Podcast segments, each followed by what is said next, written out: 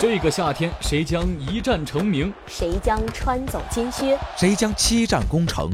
我们拭目以待。世界杯来了！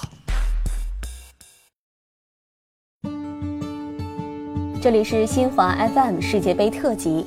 塞内加尔队不再神秘的特兰加雄狮，盼用实力书写新篇章。十六年前的韩日世界杯，首次闯入世界杯正赛的塞内加尔队奇迹般闯入八强。全世界球迷记住了揭幕战上迪奥普的进球，认识了桀骜不驯的迪乌夫，也认识了对阵瑞典攻入制胜金球的卡马拉。当然，还有一头长发的主帅梅楚。十六年后的俄罗斯世界杯，那支荣耀之师的队长西塞已经成为了塞内加尔队现任主帅。他带领着更为成熟稳定的新一代特兰加雄狮，希望卷土重来。韩日世界杯后，塞内加尔足球并未迎来预想当中的繁荣，反而是陷入了漫长的沉寂。连续缺席三届世界杯后，塞内加尔足球终于等来了久违的人才爆发。以马内为代表的众多球员在欧洲主流联赛崭露头角。此次出征俄罗斯的二十三人大名单当中，除了门将哈恩迪亚耶外，所有球员均在欧洲打拼。与韩日世界杯上的那支神秘之师不同，新一代塞内加尔球员无论是实力还是知名度都远胜过去。熟悉英超的球迷甚至都能从落选二十三人的大名单的球员当中看出端倪。纽卡斯尔中场迪亚梅、水晶宫边后卫索亚雷以及埃弗顿前锋尼亚斯等。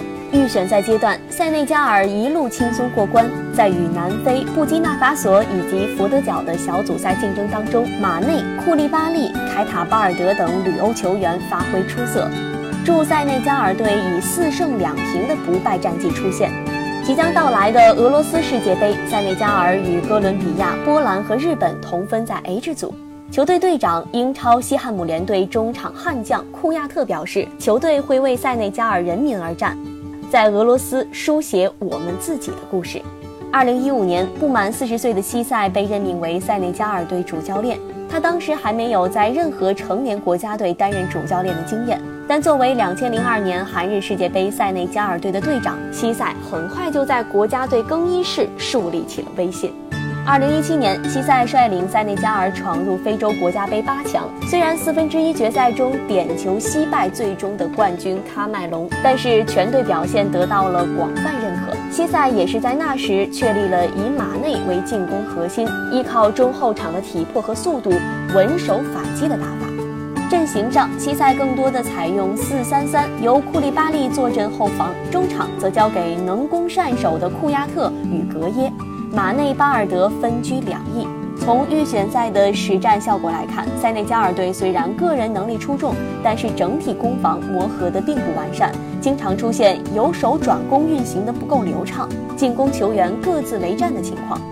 在这一点上，西塞仍有很多工作要做。本赛季，马内随利物浦再次闯入英超联赛前四，并获得了欧洲冠军联赛亚军。个人在英超联赛和欧冠当中各攻入十球。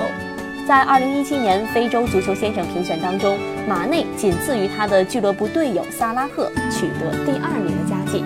他的速度和突破无疑是塞内加尔队最为仰仗的进攻手段。今夏的俄罗斯这支非洲劲旅的实力不容小觑，能否给球迷眼前一亮的表现，我们拭目以待。